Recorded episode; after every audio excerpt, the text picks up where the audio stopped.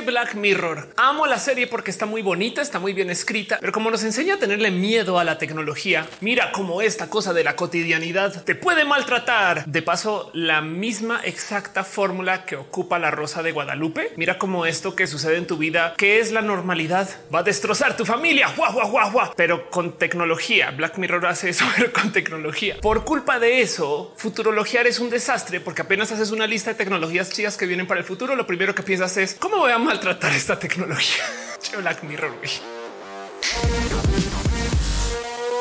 La verdad es que nunca he logrado dar exactamente con qué fue lo que sucedió en los 60 versus qué es lo que sucede ahora. Que la ciencia ficción de ahorita se encarguen de destrozar el futuro y decirnos cómo todo va a estar horrible y vamos a sufrir más de lo que ya. Mientras que en los 60, si bien esa ciencia ficción existía, también existía mucha ciencia ficción acerca de cómo le íbamos a lograr en el futuro. Y entonces a cada rato se hacían estos como bonitos videos, proyecciones o en últimas planes de cómo sería la casa del futuro. A veces las empresas hacen algunas de estas cosas hoy, como Microsoft haciendo sus videos de la tecnología del futuro y estas cosas, pero no son tan famosas. Nos enfocamos en todo lo negativo. Así que para tratar de destrozar un poco esa costumbre del solamente ver lo malo, hoy quiero hacer una pequeña lista de cosas que vienen en el futuro que van a cambiar el cómo vivimos. Esperemos para bien. A continuación, ocho tecnologías que les van a volar los sesos que van a estar acá. Esperemos antes del 2025. Ya casi. Tecnología número uno, impresión de litografía de dos fotones con proyección de femtosegundos, o sea, FT-TPL. Una cosa que está tan en el espacio de lo experimental que ni siquiera tiene un nombre chido, súper cool. Es muy posible que cuando Apple lo produzca o lo ponga en el mercado se llame algo así como fábrica visión sería horrible. Apple nunca me contrataría para sus productos, pero me entienden. Esto es una tecnología que ahorita, si bien no tiene nombre comercial, claro que va a llegar. Si bien y para la gente que sabe exactamente cómo funciona esto ahorita, la impresión 3D en esencia es el ocupar una suerte de impresora que aplica presión, temperatura o forma a un punto en específico sobre un material que pues, puede medianamente fungir o manipular. En este caso, este sistema de impresión 3D lo que hace es que aplica formas de construcción en varios puntos a la vez en esencia es un poquito como tener una multiimpresora tridimensional que permite hacer estructuras muy complejas, ya que no estás tratando de armar algo secuencial como funciona ahorita con las impresoras 3D, sino que estás tratando de hacer como un esquema de crecer materiales a medida que van tomando la forma específica para lo cual los necesitas. Lo interesante acá es que puede que usted no lo tenga muy presente, es que la tecnología de impresión 3D ahorita no solo existe para hacer piecitas de plástico o algún material medianamente sólido, y de hecho no solo existe para hacer materiales estos que se van construyendo, sino que también existen estas máquinas que toman un bloque sólido de algo y sacan una pieza de ahí. Máquinas de CNC que existen desde hace muchos ayeres, no más que ahora ya vienen hasta dentro de algunas grandes y muy caras impresoras 3D y entonces puedes hacer piezas muy al ocupar esa tecnología. Tú también puedes hacer todo tipo de diseños que, por ejemplo, ocupen material potencialmente orgánico o que ocupen material potencialmente pequeño pero complejo. ¿A dónde voy con esto? Este tipo de desarrollo de impresión 3D va a permitir hacer todo tipo de piezas biomecánicas y en última se puede ocupar para hacer pequeños diseños moleculares que a lo mejor permite todo tipo de nuevas supermedicinas o de nuevos desarrollos que ayuden con la medicina del futuro no más que la tecnología ya está aquí y ojalá y mejore las cosas para el 2025. Tecnologías del futuro. Tecnología número dos, Wi-Fi. Así como en casa tenemos esta cosa que se llama el Wi-Fi, que lo conocemos muy bien, que es en esencia un router inalámbrico, un transmisor del Internet que cubre nuestro hogar y que ahora con las tecnologías un coge vamos a tener una forma de esto también para el exterior. Wi-Fi es un transmisor de Internet que se conecta con los LEDs que iluminan tu hogar y no solo tu hogar, también capaz y afuera cuando sales a caminar y de noche hay alambrado que está iluminando la ciudad, se podría organizar que esos focos también transmitan Internet. Ahora, Li-Fi tiene un pequeño problema y es que si bien el foco transmite, no necesariamente recibe información, pero aún así de todos modos capaz y conectando eso con un router o con alguna tecnología donde tú igual envías señal de vuelta ya pues por un radio normal o algo así. A lo mejor lo que tienes es algún esquema para poder comunicar tus computadoras o recibir información o en últimas mejorar el contacto con el Internet. Lo bonito de Li-Fi es que también puede funcionar con nuevos y diferentes modos para manejar, por ejemplo, cifrados o técnicas de seguridad. Por ejemplo, si tú tienes focos en tu casa con Li-Fi, no hay cómo tu vecino pueda recibir el Internet porque no atraviesan las paredes. El esquema de trabajo con Li-Fi es raro porque en últimas también es la misma luz que te ilumina, pero en últimas esto puede ser parte de lo que lo hace tan especial. Y del otro lado hay que entender que si se logra conectar algún foco con el Internet, también se pueden hacer redes hiper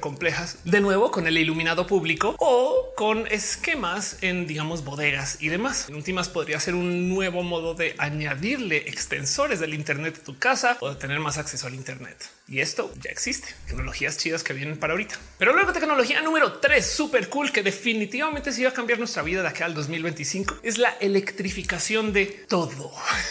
Hay empresas que están trabajando en el desarrollo de microbaterías. Si bien parte del reto de Tesla de hacer baterías para coches fue el lograr encontrar cómo conectar estos grandes esquemas de pilas que ya conocíamos, pero pues a tamaño vehículo para que pueda retener suficiente carga para que un vehículo pueda andar por muchos kilómetros. Empresas como por ejemplo Sila Nano y otros sin fin de competencias de Sila están desarrollando baterías hiper delgadas que se pueden instalar en dispositivos flexibles o en últimas que simplemente existen para que puedas tener diseños diferentes que no necesariamente sean el diseño que ya conocemos de lo que ya ocupamos como un gadget. Aunado al hecho que ahora también tenemos estas tecnologías piezoeléctricas ultra delgadas, que por si no lo tienen presente, un dispositivo piezoeléctrico es uno que convierte movimiento en electricidad. Entonces, bien que se pueden comenzar a desarrollar nuevos dispositivos con electricidad o que ocupen o que hagan uso de este paradigma para hacer cosas bien raras que no habíamos visto antes. Por ejemplo, tenis o zapatos con alguna forma de instalación piezoeléctrica para que a medida que tú vayas caminando generes electricidad y con esas baterías hiperdelgadas retengas esa electricidad en algún lugar y tengas por consecuencia tenis que no se carguen tu celular, activen alguna forma de antena, tengan sus propios dispositivos para comunicar radios, medir pasos, yo no sé, cosas así, todo en el tenis. Y ahora aquí es donde yo les pregunto a ustedes si saben que vienen estas tecnologías de tener baterías hiperdelgadas y tener cargadores de baterías hiperdelgadas que además se alimentan con el movimiento, ¿dónde les pondrían ustedes? Quizás en no sé, las pesas del gym, cualquier cosa que se mueva en esencia puede generar un poquitilín de electricidad y estas baterías también se pueden conectar a algún otro esquema mucho más complejo. Ropa, por ejemplo, con haptics, que si tiene una batería se puede usar que de algún modo te apriete un poco cuando te llega una notificación y ya no tiene que sonar nada, no se tiene que prender una luz, simplemente tu playera se aprieta un poquito y tú sabes que ah,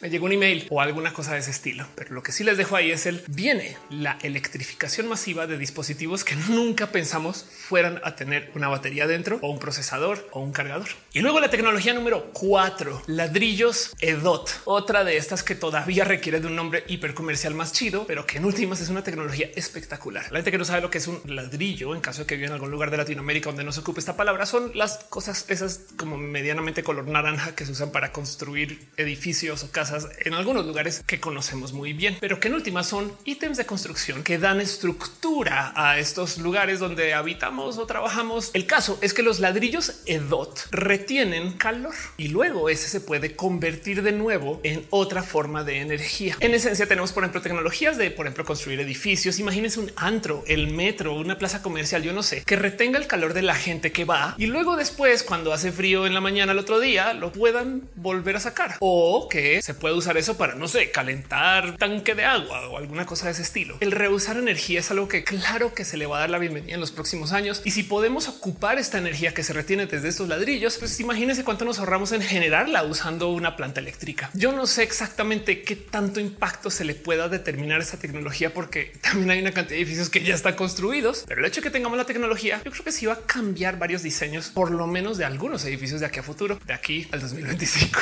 Luego la tecnología número 5 que les va a cambiar el cómo se ocupan las tecnologías o que nos van a torturar así horrible aquí en el futuro, pero pues que definitivamente las vamos a tener enfrente es yo lo ve 5 que de entrada, si tú yo lo, yo lo V4 era la tecnología más moderna que existía para hacer etiquetado y rastreo de objetos en imágenes que se ocupan un sinfín de otras tecnologías. Facebook ocupa estos algoritmos para tratar de identificar qué hay en la foto. No me creen? Vayan a cualquier foto en un álbum de fotos suyas, denle ver fuente, código fuente y busquen como las fotos ahora tienen una cosa bajo la etiqueta alt que describe qué hay dentro de la foto. Trata de adivinar quién, con quién estás, dónde estás, qué tipo de ropa estás usando, más o menos cuál es el ambiente. A veces describe si estás feliz o no, o si la gente con la que estás está felices o no y un sinfín de otras cosas que Facebook puede hacer porque tiene esta información. Pero YOLO es el software que se ocupa de modos de código libre para que muchas otras personas puedan hacer esto también en sus desarrollos. Así que si ustedes tienen una plataforma que por algún motivo recibe imágenes, pues claro que pueden ocupar este código para tratar de identificar qué hay en las fotos de modos automatizados. Ahora aquí el truco. YOLO V5 funciona a 140 FPS. Entiéndase, funciona a video hiper rápido. Ustedes puede que no lo sepan si no ocupan YouTube para subir videos, solamente lo ocupan para consumir videos, pero YouTube automáticamente distingue todo lo que subes a la plataforma para tratar de compararlo para ver si no estás violando ningún derecho de autor o para tratar de comparar si no estás como comunicando algún mensaje complejo de esos que no quieren que se comuniquen y demás. Usa millones de pistas desde lo que detecta automáticamente en texto de según lo que dices, como más o menos lo que trata de identificar que en la imagen, además lo que muestra la imagen en sí. Así es como sabe así de rápido que si subes un no sé video musical, pues eso tiene derechos de autor y no lo puedes usar. YouTube es tan bueno que identifica Si tú cantas una canción cover que debería de pagar derechos por si no lo saben, YouTube la identifica. Pero el tema aquí es que yo lo V5 es tomar un trozo de esta tecnología y liberársela al mundo. De tal modo que casi que cualquier persona va a poder desarrollar una aplicación que identifique en tiempo real, en video, quién está en el video o qué está en el video y sobre todo qué está sucediendo en el video en tiempo real. Para rematar, yo lo V5 ocupa código bastantes veces más ligero que yo lo V4, lo cual esto quiere decir que va a entrar en dispositivos pequeños. Que si sumamos esto con las tecnologías que les conté antes, imagínense ustedes si su chamarra, aparte de tener alguna forma de retener energía, cargar energía y sobre todo hacer algo háptico, o sea, que se mueva y demás, capaz y con una cámara puede también identificar que hay alrededor de ustedes con un procesador en la chamarra, no necesariamente con una CPU o celular. Wow. Luego, tecnología número 6 en esta lista, las tecnologías del criptocrimen o más acotado, las tecnologías para enfrentar el criptocrimen. Password TRM, Chainalysis y un sinfín de otras empresas se dedican explícitamente a hacer esto de la guardia del criptocrimen. Que si lo piensan, esto de muchos modos es como ser el Batman de las cripto, porque si bien estas monedas o este diseño de moneda está hecho para que ningún gobierno pueda interferir, pues por supuesto que van a aparecer vigilantes que se van a asegurar que las cosas funcionen bien. Ahora, ojo, aquí el tema no es necesariamente el perseguir gente que está usando cripto para hacer compras de algún ítem ilegal, sino más bien la idea es enfrentarse contra personas que atenten contra, digamos que la integridad del cripto. ¿Cómo es esto? Una de las grandes carencias de la cripto cadena es que si bien como base de datos que mucha gente lo quiere a veces ocupar así, tú puedes guardar información y al hacer transacciones puedes escribir información nueva, tú no puedes editar ninguna transacción ya hecha y sobre todo no puedes eliminar una transacción ya hecha. Hay gente que usa las cadenas de cripto, o sea, el blockchain para archivar cosas que no necesariamente son valores monetarios, como por ejemplo esta gente que vende trocitos de código que viven en la cadena de cripto. Si ese trozo de código, digamos, tiene un bug, un virus, un problema de ejecución, nunca lo puedes cambiar. Y de hecho, bien que se podrían estructurar algunos malos usos del cripto para hacer daño con esto. Hay gente que está tratando de ocupar software que, por ejemplo, use NFTs, pero si uno de esos NFTs tiene alguna forma de código corrupto, no puedes actualizar. Muchas veces lo que hay que hacer en la criptocadena es hacer una segunda transacción de corrección que diga la anterior no está chida, esta es la buena, pero la anterior se queda ahí para siempre en la cadena y la actualización luego, pues ojalá más vale que la gente la lea. Esto es todo un tema, es un problema, es un cripto problema, pero también hay gente que, pues por supuesto, abusa de esto para hacer daño o para quedarse con moneda que no les pertenece o para, no sé, hacer estafas de un modo u otro. Estas tecnologías de perseguir el criptocrimen son las únicas, porque ningún gobierno puede entrar porque pues, por un lado no tienen gente competente que esté persiguiendo esto, nomás están ahí para decir cripto sí, cripto no y pagan los impuestos. Y del otro lado hay casos que son pues, que no le pertenecen a ningún gobierno, sino que son de literal malos usos. Ahora, acerca de estos malos usos, pues también podemos hablar un poco porque hay casos donde gente le roba sus cripto pertenencias a alguien, pero luego por ese mismo hecho de que en la cadena no se pueden borrar datos, hay que y se puede rastrear el que están haciendo con lo robado y luego con eso pues puedes tratar de encontrar el quién fue, de dónde vino y a veces hasta dónde está. De hecho, así es como están cachando a la gente que hace muchos años logró robarse tantos wallets o sitios que luego colapsaron o sea que se quedaron con algo de esas criptos que no les pertenecía cuando se cerraban eh, casas de cambio de moneda y demás, que aún así de todos modos su dinero seguía en la cadena, en la cripto cadena y alguien los tenía que rastrear. Pero estas tecnologías no son fáciles de desarrollar y mucho menos van a ser baratas de operar. Así que ténganlo por seguro que aquí al 2025, mientras se vuelve más presente el hecho que la gente sigue comprando y ocupando más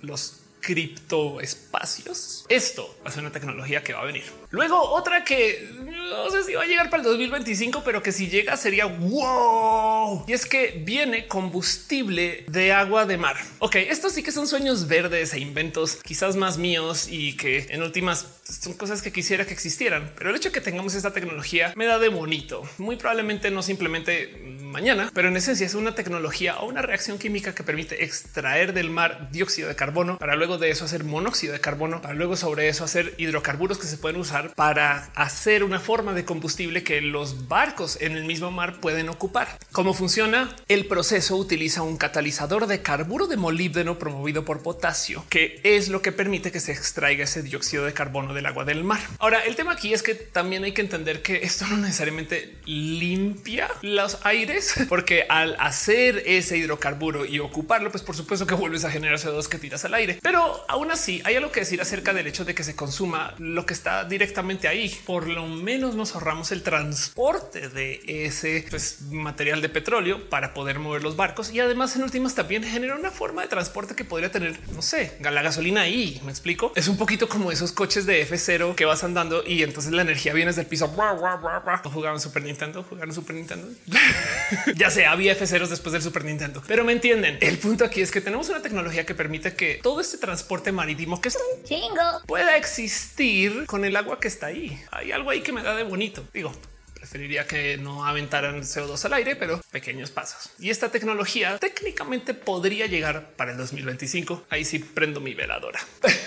y luego la octava tecnología, que como las otras también es una de estas que está muy por ahí en el laboratorio, pero que wow, la propuesta es que vienen redes neuronales innatas. Hey, esta tecnología todavía no tiene nombre, igual que las otras, pero es que la propuesta es tan drástica que wow, cómo puede que cambie las cosas. Me explico. Las redes neuronales son una, por así decirlo, simulación, que es un concepto horrible para lo que es, pero son una forma de crear algún método o esquema para que las computadoras de muchos modos puedan aprender. Y aprender es un decir. Son en esencia cadenas de si esto, entonces aquello, pero que son tan complejas que operan de muchos modos como podría operar una red neuronal cerebral. tema es que por consecuencia, si tú tienes una red lo suficientemente compleja, la computadora puede de datos que tú le entregas aprender cómo replicarlos. Y por eso es que las inteligencias artificiales aprenden. Es muy divertido de ver cómo se ha ido desarrollando esta tecnología con el pasar de los años, porque primero que todo esto es muy 60, 70, pero segundo porque en el cómo se ha ido desarrollando se han aprendido muchas cosas. Por ejemplo, alguien hace muy poco descubrió que si tú permites que la computadora luego de unas horas deje de aprender y comience como a hacer un poco como de recolección de qué ha ido aprendiendo y que no, y que es basura y que no, y entonces como que organice sus pensares y luego vuelva a recibir información para aprender, entonces aprende de modos más efectivos. ¿Saben quién más hace eso de cada tantas horas parar de recibir información para organizar todo lo que tiene en su cabeza y entonces luego poder hacer como orden y sentido de las cosas para luego volver a recibir información y aprender más. Nosotros en esencia alguien descubrió que las computadoras aprenden mejor si se les permite dormir. que por si no sabían, eso es lo que hace nuestro cerebro cuando estamos durmiendo. Está organizando toda la información de todo lo aprendido durante el día para aprender mejor. Pero bueno, dejando de lado toda esta como antropomorfización del aprendizaje de las máquinas hacia cómo aprenden los seres humanos o aprendemos los seres humanos, hay algo que decir ahí acerca de el cómo de todo modo nuestro cerebro tiene una estructura bastantes veces superior para poder aprender, porque pues claro que es una máquina bastantes veces más compleja que lo que se puede hacer ahorita con software y con hardware. Pero en este caso se publicó una patente que topa que hay modos de por lo menos guardar algunos de estos procesos de aprendizaje, no en la red neuronal, sino en la estructura de la red neuronal. Y de nuevo es solo una patente, no es una tecnología per se, pero es una técnica de aprendizaje muy poderosa. Pero al crear una red neuronal con una cierta estructura específica, con ciertas bibliotecas de aprendizajes ya puestas dentro del esquema del cómo se formula esa red neuronal, entonces tenemos una forma de aprendizaje innato que va a no solo acelerar el cómo aprenden las máquinas, sino que capaz que también mejoran el cómo observan lo ya sucedido, lo cual quiere decir que acerca a las computadoras que ocupan estos esquemas a tener una forma de pensamiento automático y o reflejo, que de muchos modos también es muy humano en sus modos, así sea, yo sé, antropomorfizando algo que viene una computadora, no algo necesariamente humano, pero en el cómo funciona, por supuesto que no solo acelera, sino que optimiza la capacidad de aprendizaje de una computadora y eso yo creo que nunca va a ser malo. Vamos a sus últimas palabras. Pero hey, tecnología número 8, redes neuronales innatas o no más tecnología sin nombre que tiene una patente que ojalá se comience a aplicar en corto y que tenganlo por seguro que si se está patentando ahorita es porque alguien ya le está usando. Esperemos que para algo útil, si es que no la mejor computadora de compra y venta de acciones está ahorita prendida en Wall Street. Eso también es posible. Capaz y desarrollar esta super tecnología para comprar acciones de Netflix y GameStop. Pero bueno, ocho tecnologías que van a llegar de aquí al 2025 de un modo u otro, así sea en piloto o así sea en real, y que definitivamente va a cambiar el cómo hacemos muchas cosas hoy o los productos que nos van a ofrecer de aquí a los próximos 5 a 10 años. Esto va a ser muy importante y en últimas nos da tantito de espacio de pensar en el wow que vendrá de aquí a 10 años, que no necesariamente se trata de pensar en el perrito robot que nos quiere asesinar, porque Black Mirror nos dijo que eso iba a pasar. Muy probablemente sí pasa, pero pues hey, ¿qué les digo? Prefiero la chamarra que me da abrazos al perrito asesino.